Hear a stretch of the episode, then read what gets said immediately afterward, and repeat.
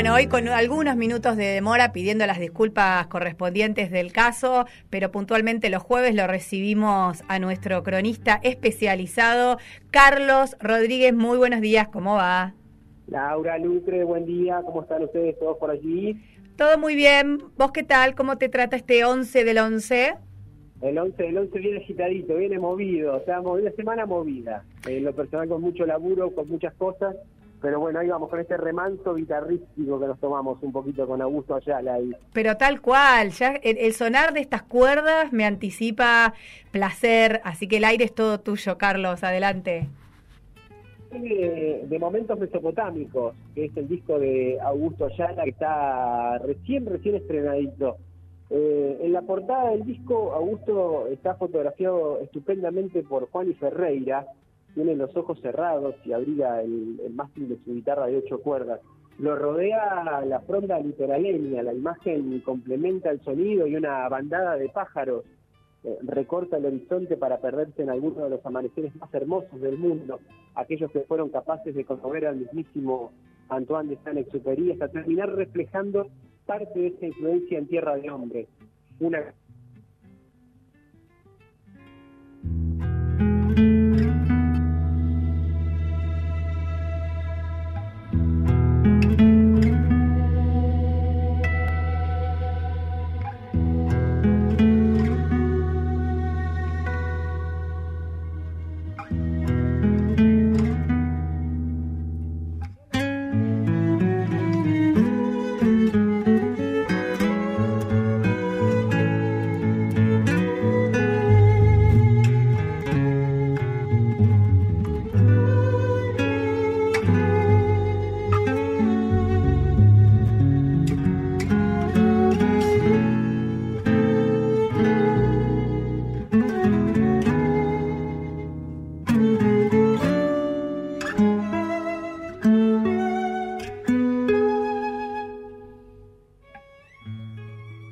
Ayala es un virtuoso de la guitarra, eso está absolutamente fuera de, discusión, pero lo mejor de todo es que logra trascender su costado académico para volverse cercano y compañero, al tiempo que tiene un toque característico que lo puede volver gacela o lince de acuerdo al requerimiento. Luego de una vida intensa de aprendizaje, giras, escenarios, estudios de grabación compartidos con hombres propios que acomplejarían a cualquiera, Espaciú, Barbosa, Inesi, Aguirre y siguen las firmas, el músico nacido en Concordia logra en estos momentos mesopotámicos expresar su lenguaje del modo más puro.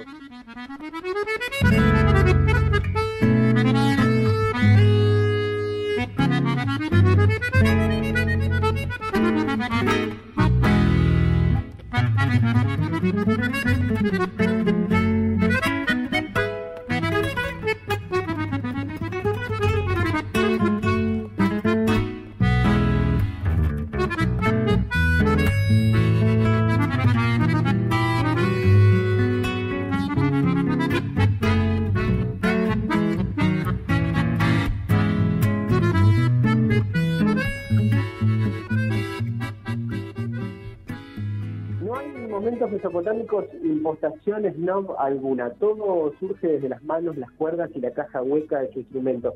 Si habrá paisajes por extraer de ese recodo interior y Ayala no deja espacio por explorar. Todo está producido y grabado en estas latitudes. Larvaudio Studios se proyecta como una base de lanzamiento que el mismísimo Elon Musk quisiera tener a mano.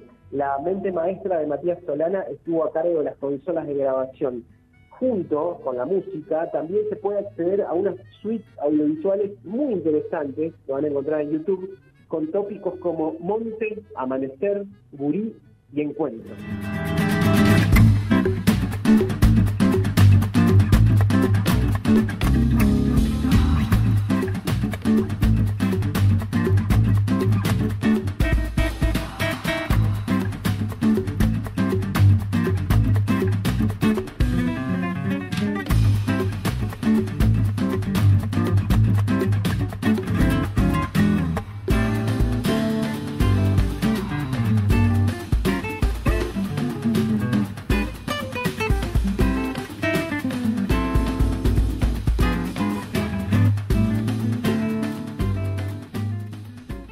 Material incluye la participación de un abanico amplio de artistas invitados, con oportunos aportes de Lucas Monzón y Tato Ramírez en acordeón, Pablo Farejat el violín, Flor de Pomper, que mete la voz en poema del colonense Jorge Martí, el guitarrista japonés Haruka Shimizu y los percusionistas Uli Gómez y Atilio como entre otros. Hay un par de interludios en forma de poema fluvial recitado por Coqui Ortiz y Carlos Aguirre que funcionan como puentes en instantes precisos sobre el escrito original de la escritora concordiense Nieves Viviani. Dice por allí que ahora que al fin sabemos que el río es nuestra patria y observamos sus representaciones desbordantes o demasiado clásicas tal vez, sobre cómo un río puede ocultar una ciudad entera, una ciudad con sus patios, sus puertas, sus jardines, una ciudad con sus animales, sus niños, sus mujeres y sus hombres. Porque el progreso dice y la contradicción no se expresa en tiempo de silencio y entonces podemos comprender cómo un río manso puede ser feroz y la palabra se hace grito y el grito es un llamado en que soledades o muchedumbres convocan al errante, abrasivo, fuego vivo de nuestro río, dejarse ir o desmadrarse entonces suavemente, hasta que un latido de amorosa luz nos regresa a nuestro propio curso y a su causa de existencia.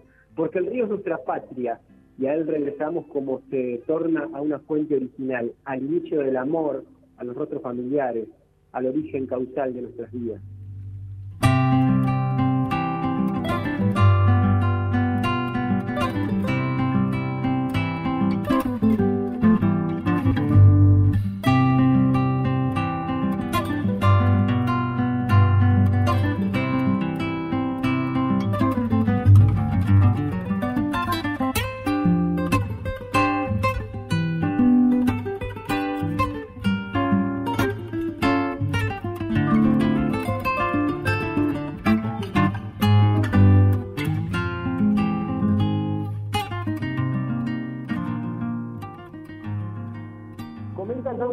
Augusto que el disco está pensado como una obra musical inspirada en el río Uruguay, dividida por distintos movimientos que toman el nombre de momentos para darle un sentido más personal.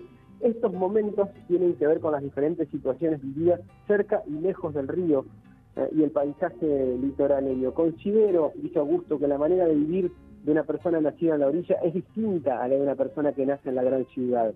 Es por eso que cada momento tiene su impronta musical, así como también sentimental. En cada uno de estos momentos está mi vida, donde trato de escuchar el río para conectarlo con mi esencia y mi música.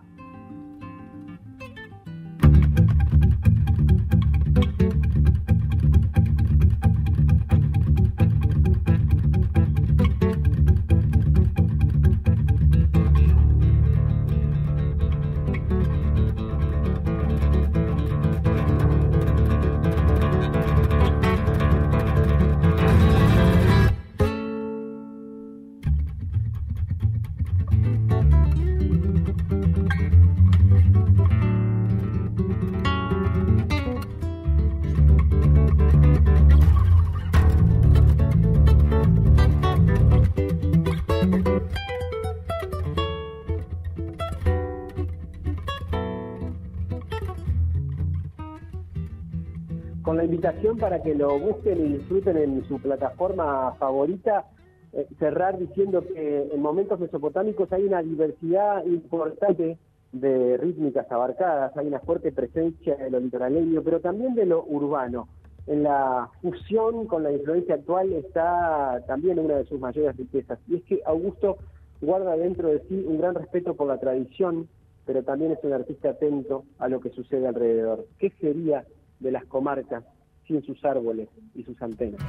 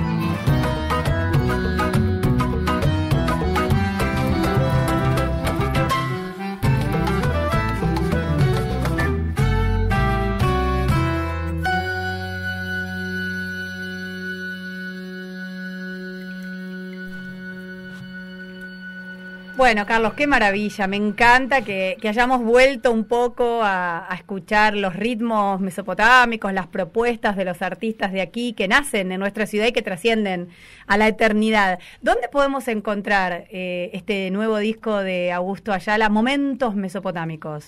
Mira, Momentos Mesopotámicos está en YouTube, está en Spotify, en todas las plataformas clásicas digitales eh, de hoy día y búsquenlo en YouTube sobre todo porque hay un soporte audiovisual que está buenísimo, eh, está muy bien trabajado todo lo que es el, el, laburo que se hizo de producción y de postproducción en lo audiovisual con, este disco. Van a encontrar unas, este, unas píldoras, unas cápsulas de video que están bárbaras ahí vinculadas con esto. Buscan Augusto Ayala, momentos mesopotámicos y le va, le va a aparecer. Pueden buscar gurí, encuentro, algunos tópicos vinculados que era lo que yo mencionaba por ahí. Y aquellos que lo quieran ver en vivo tocar, voy a brindar un adelanto, eh, van a poder, porque digo, esto tiene el sentido de la contemporaneidad, allende la, la actualidad rabiosa del vivo de hoy, queda en Spotify, así que lo van a poder disfrutar después cuando quieran.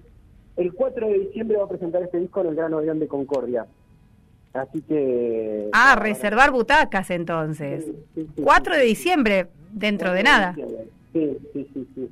Bueno, muy muy buena la, muy buena la primicia. Carlos, eh, la última, eh, te escuchaba, decías, bueno, en todas las plataformas y demás, ¿ya no se editan discos? CDs en este caso, ¿ya no?